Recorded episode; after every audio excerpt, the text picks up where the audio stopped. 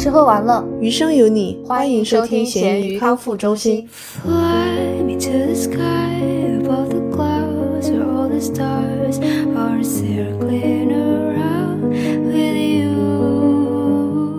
大家好，我是马上就要失去工作的大米。大家好，我是如果做自己想做的工作，可能会吃不起饭的小熊，哟，还是有点，自知之明。没有没有没有，我还是在想你还有一些很传奇的梦想哟。对对，我以前的想法，我现在想来的话，因为竞争太激烈了，我觉得我想做的职业肯定现在都活不下去。我们嗯聊这期选题呢，强行我觉得是因为金三银四这个说法，你听说过没有？有点熟悉啊，对，好像听说过，但是讲什么的？就是讲找工作的黄金季节，哦，有点像买房子那个金九银十，然后找工作好像就是金三银四。为啥啊？是不是因为年后正好有很多拿了年终奖辞职的人？我觉得还有一个原因，可能是赶在毕业季之前就不要跟那些应届生哦，对对对，所以，我们今天要讲一下我们人生的另外一种可能性。真的只是可能性。至少我想的职业啊，都是我现在应该无法再达到的。你的呢？我的，我刚刚的那句简介，我没有在开玩笑，我很有可能真的要失去我的工作了。啊？那我们后面来聊嘛。我们今天的主题就是我们俩互相设想了一些，如果说自己没有做现在的工作的话，会去做什么其他的事情，或者说是自己从小以来的梦想，会成为什么样的人？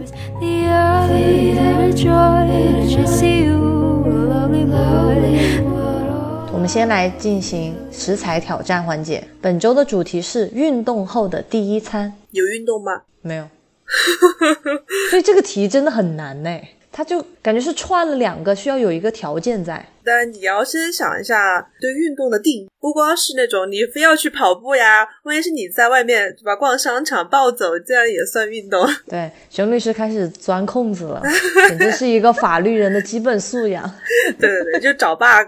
我就是昨天在商场暴走了一天之后，晚上就吃了一顿酸菜鱼。哦，你是属于犒劳自己的那种对。，这就是为什么我大学的时候减不下来肥的原因。讲一个很好笑的，就是我大学的时候去报过瑜伽课，他那个瑜伽课教室就在我们学校大门外面一点点，每周二和四会去上课，因为他上课的时间就正好是在你下午下课了之后，可能就六点钟，然后你就会饿着肚子去上课。我上完课了，我就超级饿，然后那个时候我就会去狂吃，导致我就算上了课，我后面也没有瘦下来。健身这个真的是个玄学。对呀、总的来说的话，是要我们的输出是大于摄入的。对，制造一个热量缺口。那你昨天的酸菜鱼是是一个我很喜欢的牌子，我不知道之前讲过没有，叫泰二。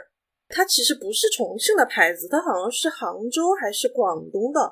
它的酸菜鱼做法其实也跟重庆的有点相似吧？怎么说呢？也不是很相似，就是它有一个很奇特的地方，它在于它的鱼汤做好了之后，上面会放菊花，会放那一丝一丝的菊花花瓣，味道其实还挺好吃的。还是麻辣鲜香？啊不不不，它不麻辣，它主要就是酸爽，基本上没有辣味。你虽然能看到它有辣椒在上面，但是只有那个香味，没有辣味。那它是不是也可以加配菜？对对对，可以加配菜，但是它是提前煮好的，就是你在点菜的时候就要选择你要加什么配菜进去，而且它的选项比较少，呃，要么加酸菜，要么加脆豆腐、粉丝，然后竹笋，就是这几样东西。它就不是像重庆的传统酸酸菜鱼那样，它是做成了汤锅嘛，就你吃到后面鱼吃完了，你可以再点那些素菜啊什么的东西加进去嘛。对，重庆的那种鱼，特别是麻辣鱼的话，下面就是好多豆芽。啊，对。但是那家鱼它就只有酸菜，它下面哦垫的就是酸菜和竹笋。所以他们家还是比较专一专业。对，它的主菜就只有酸菜鱼，可能跟着我们之前说的跟重庆的有一点不一样，它不能加热，它就是一盆汤。我本周吃的健身后的第一餐，带 Fortune 去了狗公园，谁健身？Fortune 健身之后，它的主人吃的第一餐。没有遛它也很累，好吗？吃的是是一个生鱼片的拼盘，在超市买的，不是去店里面吃的。因为猪肉它不是很喜欢吃生的鱼，它觉得很腥，我就可以在超市买了之后自己吃。哦，我也不喜欢吃生鱼片，你不觉得那个口感很接近肥肉吗？就跟你很矛盾。我懂你的点啦，但我吃起来我自己的感觉不一样。然后我这次是为了很认真的在契合主题，因为运动之后，我觉得暴饮暴食或者是吃一些过油过咸的不太好嘛。嗯，生鱼片的话，它其实是一个优质蛋白嘛，而且从口味上来说算是比较清淡吧，所以我比较适合本周的主题。对对对，我们俩这周都一样哎，都吃鱼。嗯，哎，鱼肉是蛋白质很丰富的一种肉类蛋白嘛，然后其实对健身的人是很友好的。这 没了吗？并不想评价，我也不健身。那春天来了，大家还是要多多运动啊！毕竟什么东西要突毕然，竟什么三月不减肥，四月徒伤悲。四月不减肥，五月徒伤悲。对对，就图吧。All I could think of is you. Thin night were the stories from head to head. I missed you. 好，下面进行到本周的新鲜事环节。是刚刚说到了春天嘛，有一个基本上每年春天都会有的困扰，就是过敏，哦，花粉过敏。我也没有去查过具体是哪一种植物，但是到了三月的时候，我就会鼻子、眼睛、嘴巴都很痒。是为什么？是接触到了春天的什么物质吗？对，应该是花粉。他们有的人过敏，比如说是因为螨虫啊、灰尘什么的，嗯，但那种是一年四季的嘛。我每年都是到三月份的话，所以我自己推算出来应该是跟某些植物有关。哦，那你是在国内国外都这样吗？还是我已经很久没有在三月回国了。你是回想一下 你小时候？哦，没有没有，我包括在美国过敏是大概前三四年才有的，哦，就很奇怪。他们说来美国的人，来美国的华人吧，一般到五六年之后会开始突然的过敏，我不知道是为什么，这是一个传言了。可能是因为你身体慢慢适应了这边，但是又没有那么适应的时候，你的一些症状会显现出来吧。哦但他们一般花粉过敏的话，会是打喷嚏，类似于感冒的鼻炎的那种症状吧？对啊，我也会，特别是我早上起来，我每天早上到了教室之后，我得自己在那儿擤十分钟的鼻涕。啊，那个还好，我觉得鼻涕擤了就擤了嘛。主要是晚上的时候，它痒的眼睛真的会想把眼珠抠出来，然后就夜不能寐那种。我会拿化妆棉敷一点冷水，然后贴在眼睛上面，让它啊就物理镇静下来，然后才能入睡。你滴眼药水有用吗？我试过，但我现在我懒得去买了，我觉得它治标不治本。就主主要是为了治标嘛。你要治本的话，你只能吃过敏药了。我感觉。治标我那个化妆品也还可以了。我之前的话，最开始一两年，可能那时候比较娇气嘛，也不知道怎么办，就觉得应该要吃药，所以有的时候还真的会让医生开过敏药，或者是买那种喷鼻子的，嗯嗯，在超市就能买到的。但我现在发现，可能忍耐力比较强了吧，或者是我太懒了，我就反正等这两个星期过去了就好了。那你之前吃过敏药是有用的吗？有用的，但我觉得中国人老说是药三分毒嘛，我就觉得没必要，而且我不准备要孩子嘛，尽量能不吃就不吃吧。对对对，然后这周的话，也是我们学校，包括可能整个华盛顿州吧，第一天开始不戴口罩了。我们之前因为疫情的影响，一直都还是要求，特别是在学校，可能有的超市啊或者商店，偶尔他们有段时间是说可以不戴口罩，但我们作为公共系统的话，在学校里面一直都是要求佩戴口罩的。对呀、你这肯定还是要戴的。但现在理论上来说，政府就说你可以不戴了，然后很多学生、老师都选择不戴。政府是放弃治疗了吗？还是说疫情有所好转了？就官方的来说，就是得到了控制，而且他们就一直说美国是想群体免疫嘛。然后也确实，至少我身边的人吧，在打了疫苗啊、打了加强针之后，即使感染了，他们的症状也不会很严重。所以政府可能出于一些社交啊，或者一些民众意见的反馈，他觉得可以先不戴。嗯嗯嗯。但现在国内因为之前吉林那个奥密克戎传进来之后特别严重嘛，导致现在国内的疫情形势大家都很紧张，还是有那种视新冠病毒如那种绝症的情绪在里面。我觉得有一点让人非常的恐慌。包括最近有听说一些政府就是为了这个防疫工作做到位啊，然后非常非常的严厉，导致有些人的宠物都是留在家里面，或者被一些很过分的人打死的这种情况，就让我感觉非常的难受。嗯，对对对，确实大家都不容易。不管是防疫的工作人员，还是受到疫情困扰的一些平民百姓，还有一些在为我们奔波和管理的政府官员。嗯，但是可能有时候就关心则乱，或者是实在是形势所逼吧，还是希望大家都多一份谅解。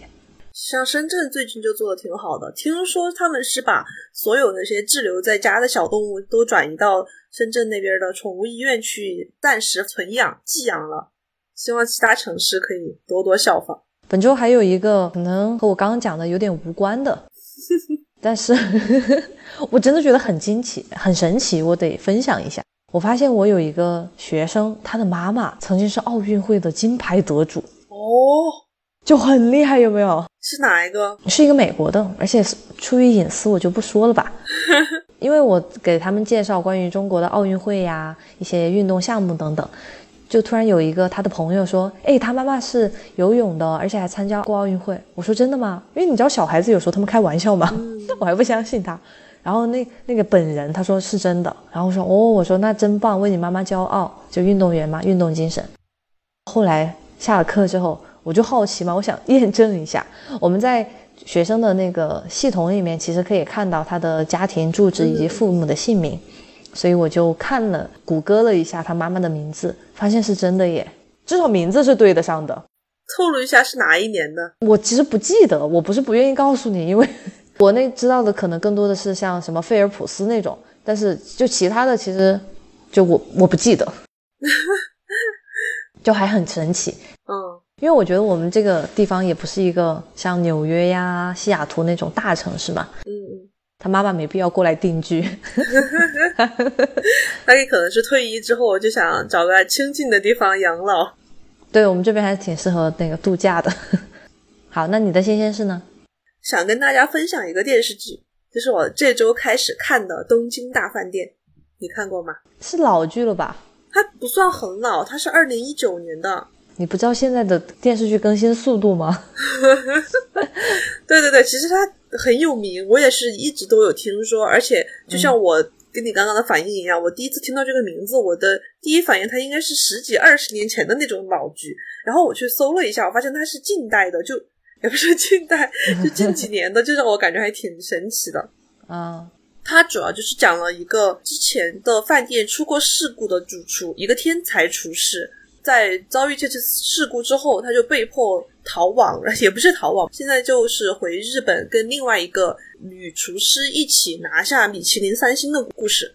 但是因为我还没有看完，我不知道他们最后拿下米其林三星没有。肯定拿下了呀！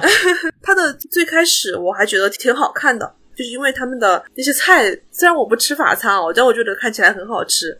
但是会用的一些很神奇的部位，比如说像鹿肉或者鹿血，然后还有鸡肝，都是一些我平常可能不会吃的东西，但是看的还是津津有味的。看到后面都觉得有一点老套了，因为不管是哪一个人，就是最后都变成只要给他吃好吃的东西，他都会被感化，就会被打动。所以他也会讲厨师与不同食客之间的故事吗？嗯，他主要不是食客，他。就是在三年前的那场事故当中，就他本来拥有一家很好的餐厅嘛，已经是米其林二星了。但是他当时遭遇事故之后，他里面的人全部都分散了嘛，就是因为他作为主厨，他他都潜逃了，然后所以其他的人也就分散开到日本各个地方去从事其他的餐厅或者是其他职业了。啊，他回来之后把这些人一一再聚拢，所以他前面大部分都是怎么把这些人又拉回到一起来。又用食物去感动他们的故事哦，明白了，有一点日剧的老套，但是也还挺下饭的，就是属于是图一乐的那种。而且因为他的男主角是木村拓哉，所以就明白了，明白了，合理了，一切都 合理了。那你和小新一起看吗？对对对，我跟他一起看的，但是因为我第一天看的时候没有等他，然后我第一天看的时候我就一下就沉迷了，因为最开始剧情确实很吸引人，我一天就看了四集，我就跟他说这个很好看，你赶快去看，但是后面就没有赶上我，后面慢慢的赶上了，我们俩就一起在看。其实我自己至少从猪肉的感觉来说，男生啊其实没有那么在意，一定要一集一集的，完全每个细节都不落下，他们有时候就一个片段就吸引进去了，跟你一起看了。他主要就是。能知道一个故事大概就行了，对不要不用去计较每个人物什么眼神啊、演技啊。嗯嗯。但这个剧我今天有发现一个很奇妙的事情，就是因为它是二零一九年的剧嘛，有可能它拍摄时间会更早一点。他的剧在后面就是说，天才厨师以前在学菜的那间法餐厅，他们准备到日本来开一家分店，为二零二零东京奥运会做准备。啊，当时弹幕就很奇妙，弹幕就说：“那完了，你开不起来了。”好烦呐、那他也是二零一九年上的是吧？对对对，他二零一九年上的，所以就有一种很奇妙的时空交错感。就像我最近看到一个段子嘛，说前几年有个大师给我算命，说我这几年会为情所困。最开始我以为他说的是爱情，我现在发现他说的是疫情。哦，对对，我看到这个段子，对就是疫情前后，真的我觉得世界变化还是挺大的。嗯嗯。然后还有个梗是说，二零二二年嘛，在英文里面就是 twenty twenty two，它就是说二十和二十二嘛。然后呢，那个 two 你也可以把它理解为再一次的意思，哦所以就是二零二零年的再一次。啊，哎，真的那是疫情爆发的时候嘛？就是不知道后面什么时候才能平复下来，或者说把它当做普通的感冒去对待，这样大家也可以正常的交往。对，所以大家还是尽量打疫苗，然后做好防范措施，有一点耐心。I can fly, yeah. I can fly, yeah. Baby, I can fly, yeah. 好，进入到本周的正题了，我们要讲一下各自理想的、错过的或者还念念不忘的工作。念念不忘。嗯，其实我倒没有，我这里面有一个是我以前很想，但是我现在想来的话是很不现实也很累的一个工作，是吗？就是飞行员。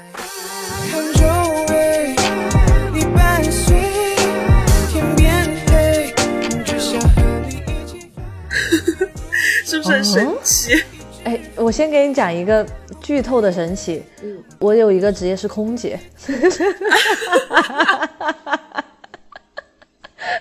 我们俩就应该在飞机上录播。对我们两个本来应该是同事，对呀、哎，对，我们到一个地方，在酒店，然后就可以录播客，然后讲一下我们的新鲜事。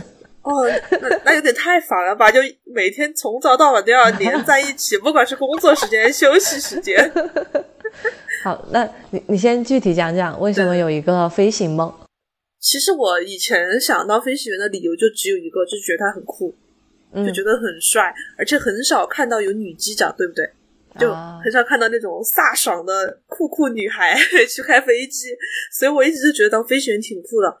而且因为我妈妈她以前的上司是军人，她就一直嗯想游说我去参军，她就一直觉得女孩子去当兵很有好处。然后他之前是想让我去学军医，啊，他虽然是属于是我妈的上司嘛，但是就是对我也挺好的，以前都是在一个小区里面的，就看着我长大的一个伯伯。所以说他的存在就让我对当兵有那么一丝丝的幻想。但是以前啊我想到当兵的时候，我是不想学军医的，我就想去开飞机，我就觉得 当飞行员很帅，哦，所以你是要当那种战斗机的飞行员？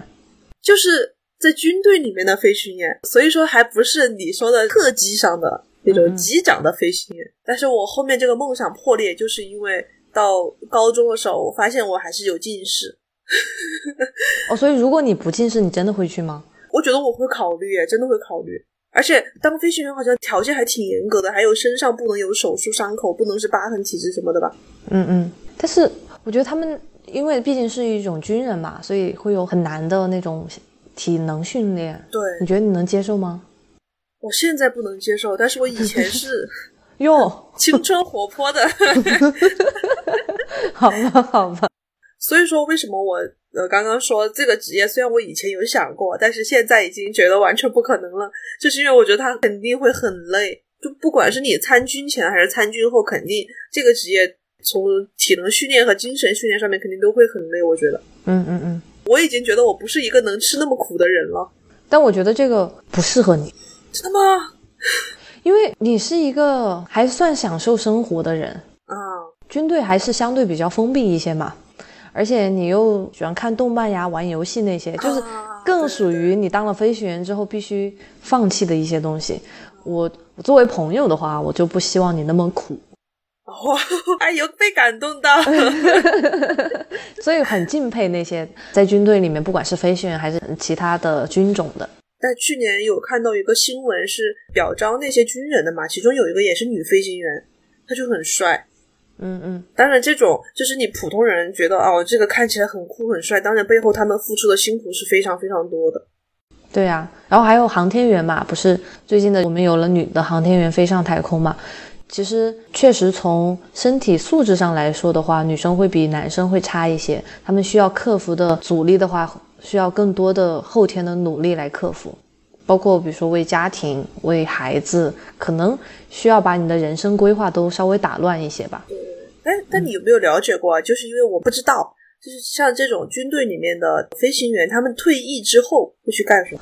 哇，我今天还刚和猪肉在说这件事情，因为我有一个学生，他的爸爸就是美国空军的，本来、他现在退役了之后，他们全家要搬去另外一个地方，因为他爸爸要在那个地方当航空公司的飞行员。哦哦，等于说我退役了之后，也可以到你那儿去上班。到我那儿，我只是个空姐。对，反正至少我那个学生的爸爸是这样打算的。嗯嗯，等于说在军队有操作战斗机的经验，下来也可以在民航，所以经过一定的培训或者怎么样之后，也可以适应。我觉得应该是吧，他们的大体知识应该还是互通的。嗯，你知道，我觉得我现在唯一稍微沾上一点边的，就是我觉得我还蛮喜欢开车的，很喜欢那种操作机械的感觉。好的，也这也适用于你喜欢玩游戏吧？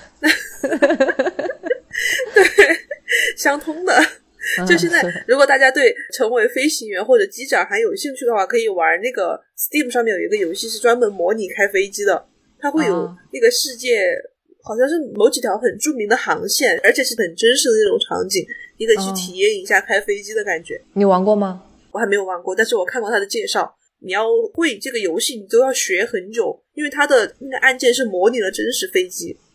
哦，不错不错，推荐给大家，可以兴趣或者是你看一下自己能不能有那样的记忆吧。对，哎，说到这里，我觉得 Steam 上面那些 simulator 是一个很好的，你可以去体验其他职业的东西，里面有各种各样很奇怪的模拟器，而且我还玩过以前很著名的那个山羊模拟器，就是你变成一只山羊，就是你的视角，你的世界会是怎么样吗？对对对对，就你自己变成一只山羊。但是其他很正经的还有那种欧洲卡车嘛，什么消防员模拟器、医生模拟器，很多都有。大家感兴趣的话，也可以去试玩一下，有没有教师模拟器啊？应该有吧？有什么好模拟的？就模拟给大家上课。天哪！说完我的飞行员，我们大米的空姐是怎么回事呢？首先，大概是小学的时候吧，才第一次坐飞机，就觉得是一个很酷的事情嘛。我从来没想过关于飞行员，我只想过空姐，因为我觉得他们看上去特别的优雅，而且他们是帮助人的那一方。然后他们有的如果飞国际航班的话，他们英语也会特别的好，我就觉得是一个又很聪明又很仪态好的一个职业，而且他们可以去不同的地方旅行啊，就很酷。我自己是一个还蛮喜欢体验不同事情的人，所以我就想，如果我真的成为了一个空姐，我就可以还可以当一个 UP 主吧。还有，但是空姐很累的。对啊，对啊，空姐是很累。其实他们需要的服务的态度要求是很高的，相比较老师而言的话，但我有时候又会想，老师其实我服务学生是一学期、一年或者更久嘛。空姐虽然当下吧，有时候确实需要忍辱负重或者笑脸相迎，但就做这一次航班吧，大概率可能不会再遇到，或者很少再遇到了。把你上班的时候那个态度 保证好，就我的理解啦。但像有的客人，虽然只服务他这一次，如果觉得你服务的不好，他会去投诉你，那你基本上那 就很难过了。我觉得我自己应该还是能够忍受那一个航班的时间，服务好我的客人吧。嗯，怎么说呢？我觉得如果让我来评价的话，我觉得首先从外貌上来说，如果说你真心想当的话，减肥下来，我觉得你是很符合的，因为你长得还不错。你 感觉你这样在调戏我？就客观来说啊，长相可以，其实这是从外形上来说，然后可能因为我跟你比较亲近啊，就没有嗯太享受过你那种温柔以待的感觉，就是我无法想象你可以去啊，先生，这是你的啊，今天有鸡肉饭和牛肉面，你要吃什么呢？就那种，好吧。但我觉得我对学生就是这个态度呀，啊，真的吗？我的学生每天都要来找我借铅笔的那种。然后有时候我作为服务意识超高的，从他看我的眼神，我就直接拿一支铅笔给他。哦，那你还是有天赋的。可能就主要是从你平时对我的态度，吼有的时候很猪肉就可能说啊元宝，就无法想象。当然，也可能空姐她在客人面前和她在私下也是不一样的。对对对，我之前去出差的时候，不是有一次跟空姐们在一个酒店嘛，然后就是我之前讲早餐他们吃的很少的那一天。后面我们在门口等打车的时候，他们是安排了一辆专门的大巴，就接送他们整个机组成员去上班嘛。然后我就在下面听到他们在等大巴的时候闲聊，就是很放得开，然后脾气也很大的那种，就跟在天上的时候完全不一样，一直在抱怨今天的呃或者最近的工作呀，或者是酒店的服务呀，在抱怨这些东西嘛，哦就，会觉得其实大家都是普通人啊，只是在工作的时候才给你展现最好的一面。对对对。然后我还想当空姐，可能是因为小时候看 TVB 的那个《冲上云霄》，仍然沉重待我整理，天氣不似預期，但要走總要飛。你应该不看 TVB 吧？没听你说过。哦，我听说过这个，对对，这个是很有名的。然后他就是讲，也有飞行员，也有空姐啊等等，就航空公司的一些故事吧。我就觉得，首先他们都是穿制服嘛，就看上去真的就很靓丽。对，然后就像我刚刚说的，关于一些飞行知识呀，或者语言上的、服务态度上面，我觉得都是一个很高大上的职业。但是我觉得现在有一些人可能会对空姐有误解，觉得他们就是服务员，然后觉得很轻佻，对对对，有一些不好的话吧。但是其实这个职业真的是又辛苦又值得尊敬的。对对对，哦，说到这个，我突然想起来啊，我之前在法国的时候，法航和一些欧洲的航空公司，他们也是，他们的空姐跟国内完全不一样。国内的空姐大家都能看到，就是那种很漂亮、又瘦又高的小姐姐，但是欧洲那边他们就是可能会是又丑又胖的大妈。那这么说可能不太好，因为这样去评价别人了，但是就会感觉跟国内的标准肯定还是有区别的。对对对，可能他们人口劳动市场没那么丰富嘛，所以竞争不激烈，就有什么就是什么了。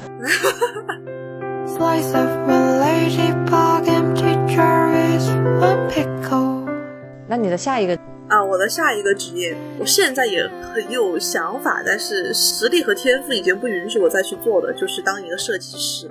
那这个设计师是包含很多的，就是我没有展开说具体是某一个，就是因为我既想成为那种画画的设计师，也想成为一个家装设计师，就很多。成为家装设计师还有一个很好笑的故事在里面，就是我在高三的时候，当时你好像没有在班级上课嘛，然后后面有一次是班主任叫我去做一幅字画，就是他打印了一个类似于高三的那种喊口号的标语，他说去做一幅字来放在教室后面，就鼓励大家。然后当时我去打印店跟那个老板就讨论用什么字体啊、什么大小啊、怎么装裱啊，哈，弄完了之后挂在后面墙上。当时班主任就说：“哎，我觉得你有家装的天赋，哎，觉得那个弄得很好看。”然后当时我就觉得，嗯，有人能欣赏我的才华，而且加上我后面确实很喜欢看装修相关的东西，装修风格呀，还有就是硬装、软装我都看嘛。硬装就是一些基础，比如说这个什么找平啊，怎么铺瓷砖啊，怎么美缝啊，这些我都都很喜欢去看他们的那些工艺。然后软装设计就是整个房屋的风格呀，然后什么复古啊、简装啊这种，我都经常在手机上面，就是微博上面关注了很多类似的博主，会去点赞收藏他们的微博。所以家装设计师一直是我一个很强烈的梦想。啊，而且我身边真的有人是这样的转职，就是我认识的一个朋友，她老公以前是在公司做类似于程序员的吧，就是跟计算机相关的工作。然后他也是自己非常喜欢家装这个行业，自学，而且是利用疫情的时间，就是疫情那一年真的改变了很多人。对他就是自己在网上找老师，或者说是自己去找那种课程来学习。学完了之后，他疫情一过，他就直接把自己家搞好了。他们俩买了新房子嘛，就全是她老公一个人装修设计的。然后现在她老公也准备跟其他人一起去合伙开一个装修公司了，就让我觉得很厉害，就真的是在过了而立之年之后，还能去这样改变自己的职业，让我觉得很有勇气。嗯，对，我们今天说的其实是我们曾经感兴趣的职业嘛，我觉得都不要说死，万一以后真的有一个契机，比如说你实现了财富自由，或者是像我即将被我的工作抛弃，待会儿再讲，还要留着这个悬念。再或者是反正有一个好的机会在眼前的话，那也有可能的，永远都不会太晚。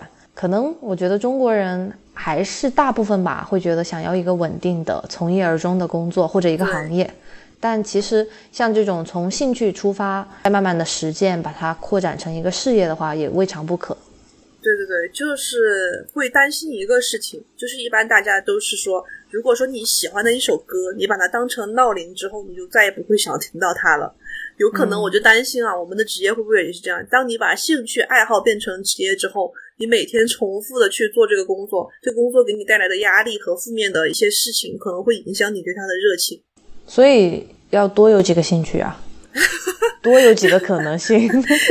就是腻了就又换是吗？啊，对对对。但其实有的工作的话，虽然感官下来它是两个不同的，但其实有时候。我觉得是分为硬技术和软技术。硬技术就是比如说你对于平面设计、对于家装的一些背景知识，但软技术的话，可能是指你的动手能力呀，或者你对一些事情的规划。这种软实力的话，可能是也适用于其他的行业的。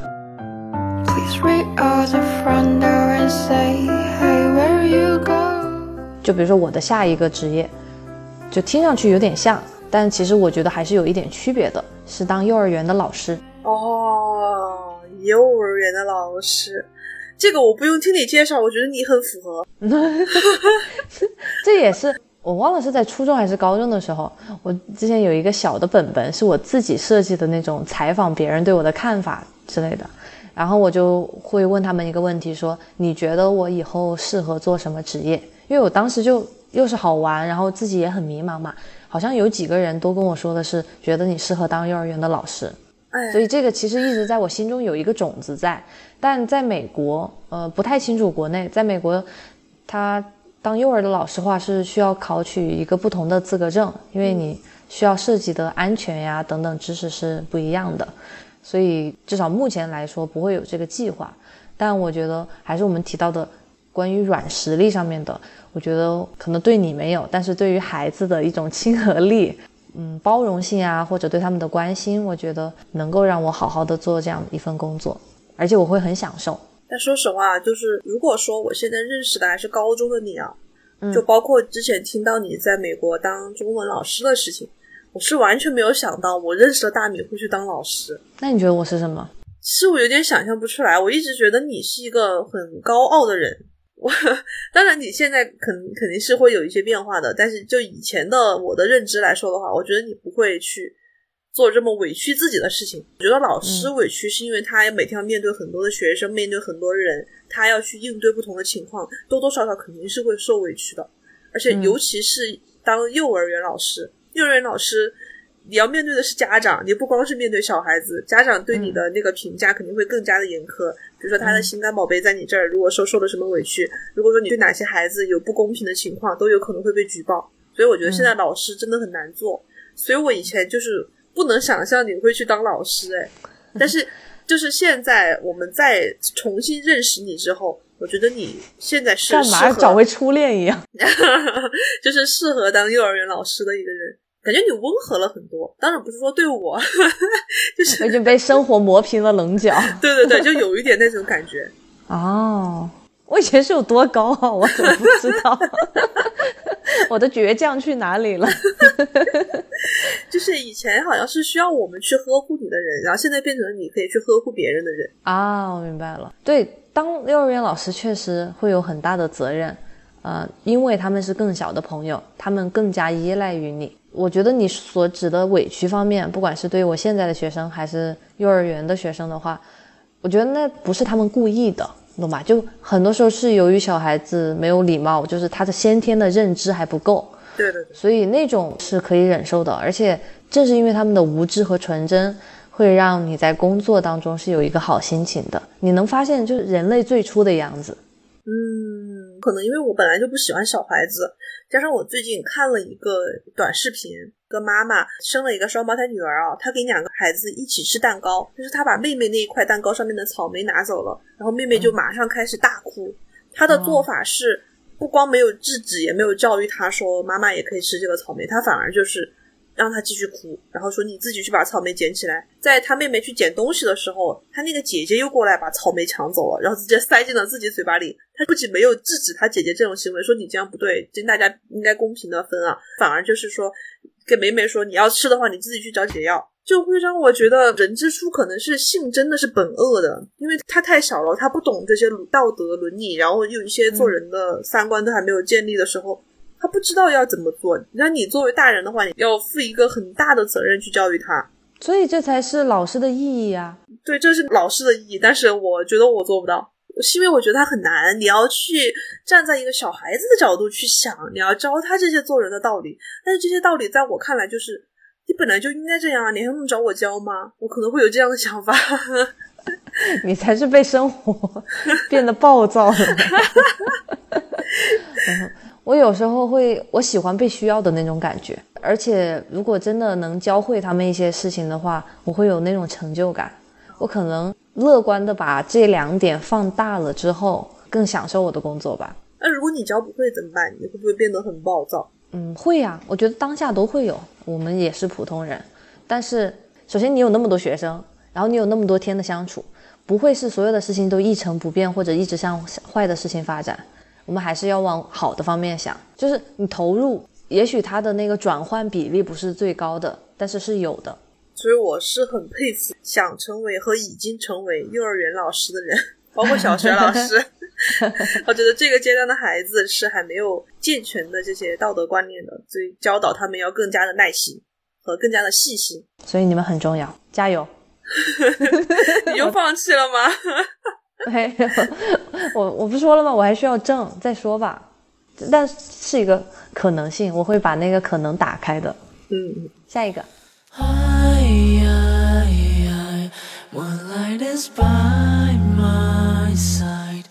下一个就是我的这个理想啊，它就是脱离了前面我们所有的工作都是属于那种为公司和或者或者是为平台服的。我现在要自己当老板，我很想花店或者是面包店，或者说是咖啡那种漫画咖啡厅。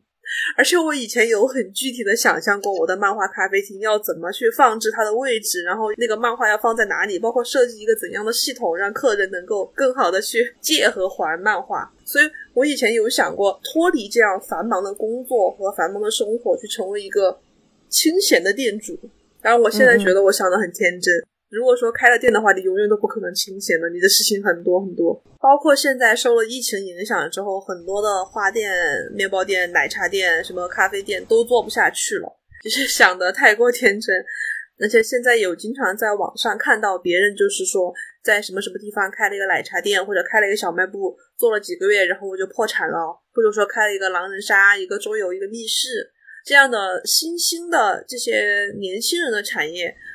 就是你需要去做充分的市场了解，在什么地方开，然后要做什么背景调查，去买什么样的故事来吸引大家，都是很难很难的，都是没有大家想的那么简单的东西。嗯，我觉得做商业这种还是需要天时地利人和。但是比如说像我们做很多我们现在的本职工作，有时候人和的比例占的更大一些，所以这也是商业难以成功或者成功了很难得的一个原因吧。对，但我好奇的是，为什么是花店、咖啡店和面包店呢？或者他们三个当中，你有没有一个排序？排名最高的肯定是我的漫画咖啡店。当然，我说的咖啡不一定是光卖咖啡啊，我想想会提供饮料，而且我还设想过，就是让他们点一杯饮料可以坐一天。嗯 我有设计过一个漫画借还系统，在店里面，就像进来了之后啊，就跟现在网吧登记一样的，你网吧登记的时候不是可以看哪里有空位子嘛？然后我的设计就是在他们进来登记的时候，就先看哪里有空位置，然后他们想看什么漫画，我的系统里面可以直接查到这个书有没有被借走。包括它放在哪一排哪一格，我都可以直接告诉他，然后他自己去借。哇，我就想的很美好。然后可以在手机上自助借书，就你在座位上面把那在正在喝饮料，然后那一本漫画你看完了之后，你可以在手机上扫描二维码，然后就告诉店员你要还哪一本，然后要借哪一本，然后店员就可以过来帮你把书带过来又带回去。哦，或者甚至于可以是一个机器人了对对对对，你不就是想的很科学吗？就好像现在还没有这种吧？啊！我觉得我就是觉得现在有了呀，还有吗？或者是你想一下，你那种纸质书的话，不一定真的还有市场。现在电子书上其实所有的事情都是自助了呀。所以现在的纸质书店也是越来越少了嘛，就大家进去基本上都是白嫖，都没有很少有在买书的。那如果做面包店的话，我总觉得你没有那么喜欢面包吧？做面包店是因为我其实我还挺喜欢看美食视频的，我有关注很多个烘焙博主。你你作为老板，你就天天在那里看别人做什么？对，然后我看的时候，我会想象我自己做出来是什么样子，因为我一直觉得是因为我现在家厨房比较小，它没有地方再放烤箱哦。如果说我有了烤箱的话，我一直很有想去尝试甜品的心。然后现在大米在疯狂的摇头否定我，就是借口而已。我总觉得在我心中，你就不是一个做饭，就是做东西的人。我 做手工我还是做的好吧，只是做饭就食物了 对，就可能没听你说过，期待吧。我倒要看看你以后有了大厨房之后还有什么借口。等你回来，我请你吃甜品。然后花店就纯粹是因为我觉得它好看，然后就觉得那些在那边剪花然后扎花的小姐姐感觉很厉害，就没有什么很特别的。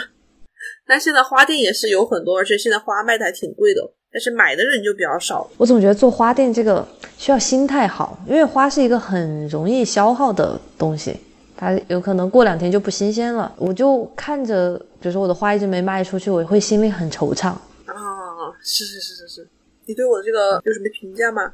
对我的个体户，我觉得你这些其实都还是可行的，但我还是需要你先有一点启动资金吧。对吧就做的好不好是一回事儿，你得先把它动起来的话，是需要一定的 金钱的。有被打击到。对不起，我有点实际。但作为朋友的话，我觉得会很方便我。以上的三个店我都可以去。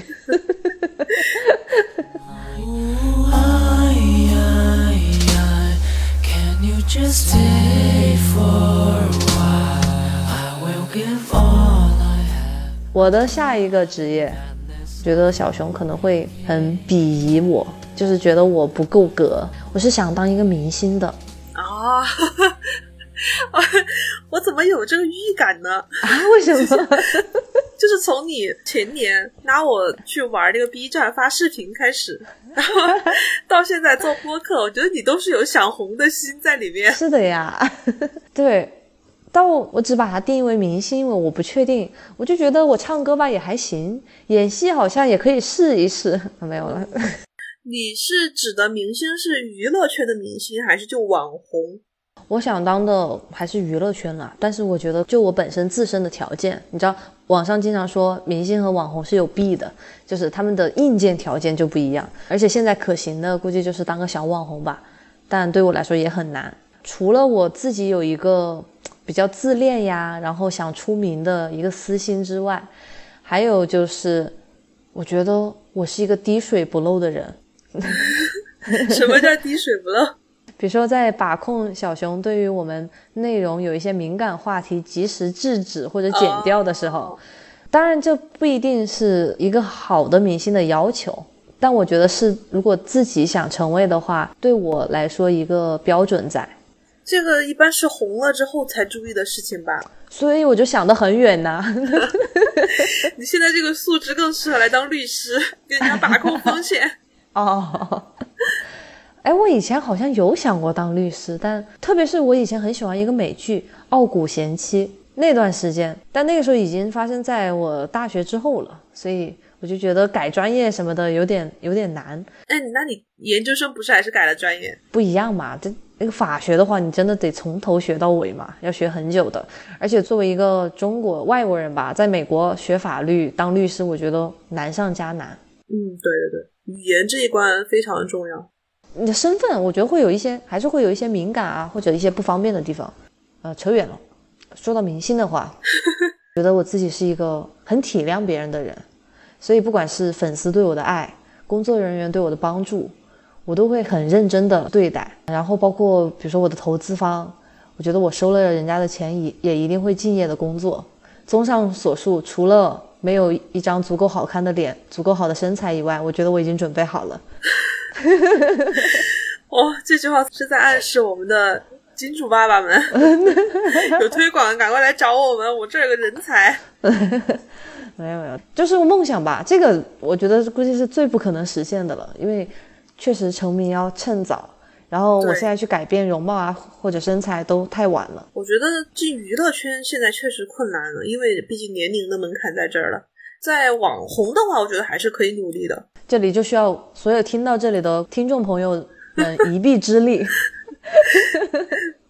呃，但我觉得你这种红了之后，你就可能会出现我之前在节目里面说过那种情况，就是突然爆火，然后又突然爆冷，就会跟大家抱怨我怎么还没火呀，然后就 开始吐槽我。跟你讲，我这个人滴水不漏，我不会的，我最多跟你抱怨。你都在节目里面说过多少次，我们少了一个订阅。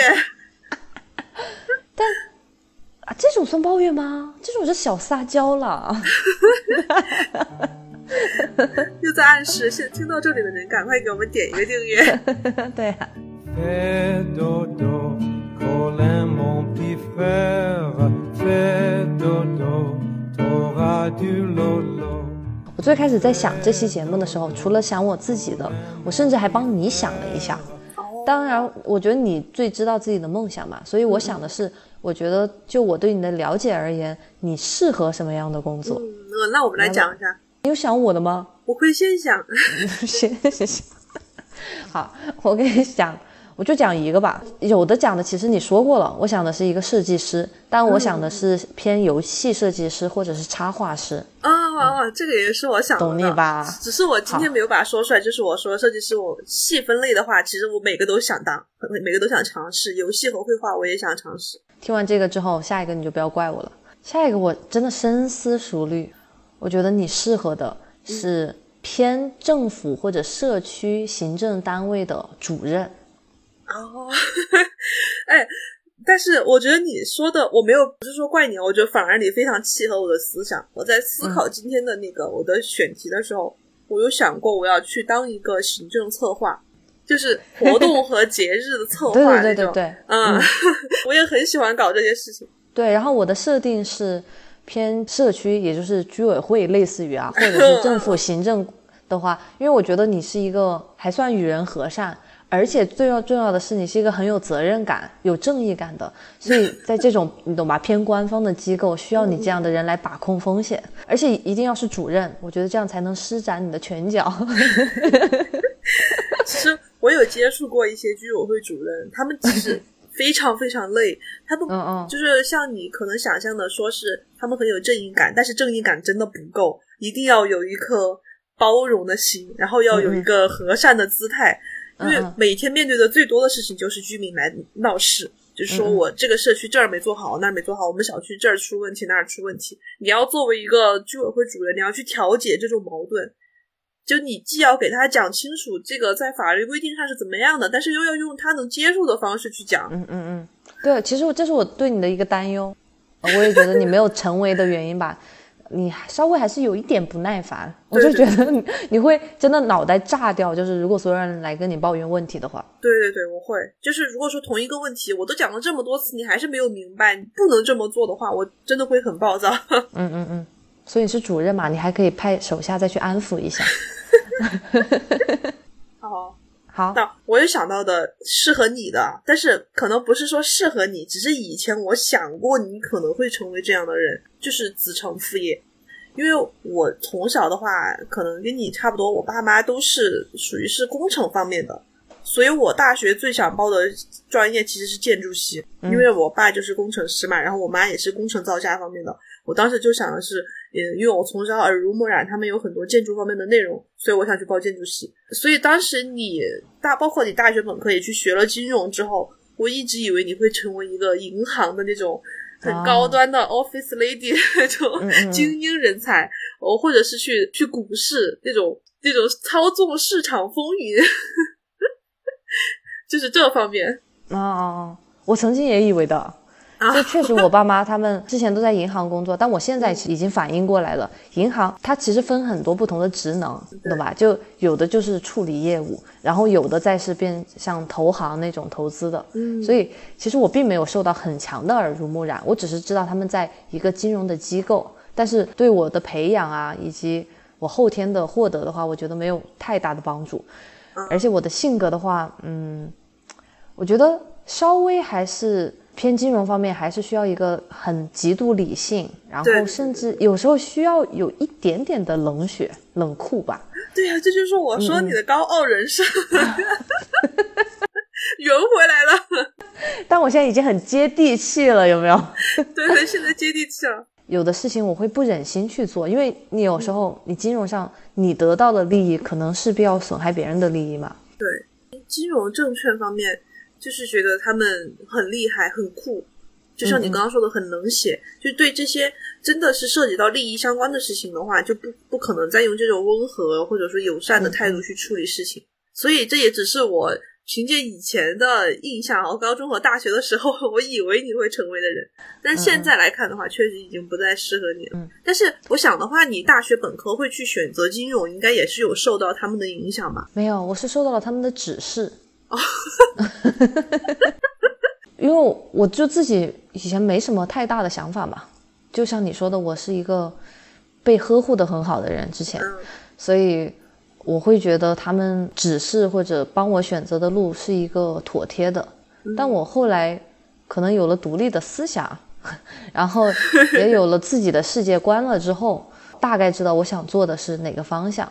或者是我嗯、至少清楚了我不想做那个。如果大家有的真的只是为了挣钱，为了有一份挣钱的工作的话，那我觉得在你的忍受范围之内，我们还是好好的做下去。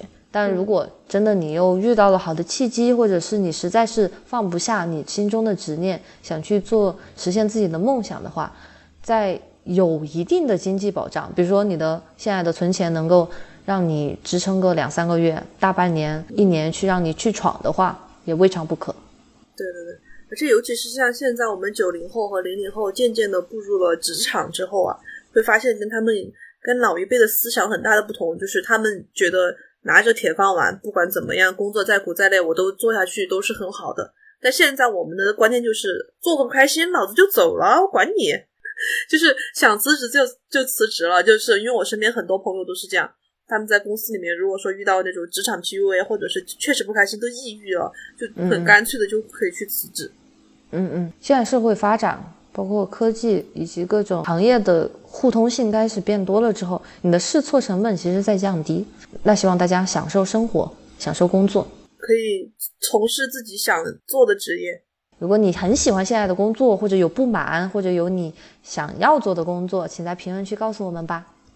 如果你喜欢收听咸鱼康复中心的话，请一定要给我们点一个订阅，也可以来微信搜索 Fish Friend 二零二一，添加我们的咸鱼小助手，一起进群聊天摸鱼。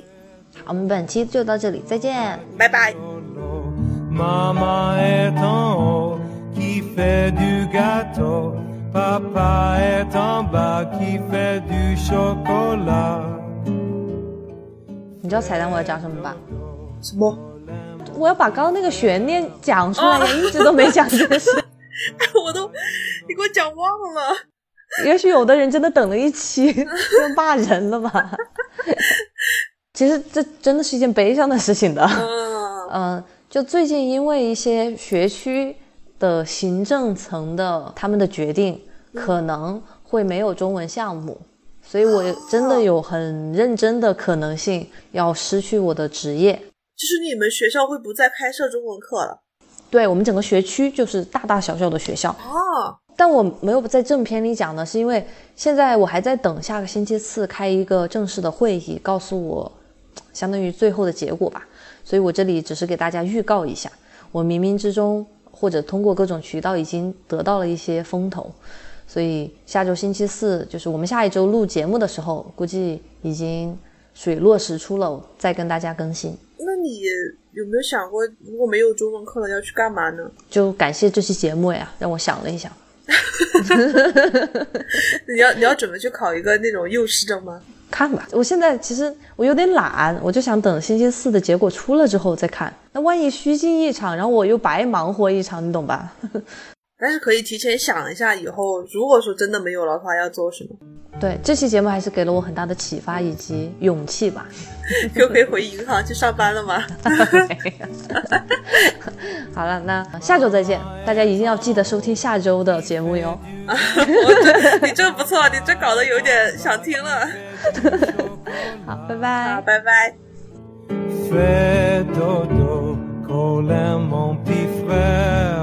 le dodo, Torah du lolo.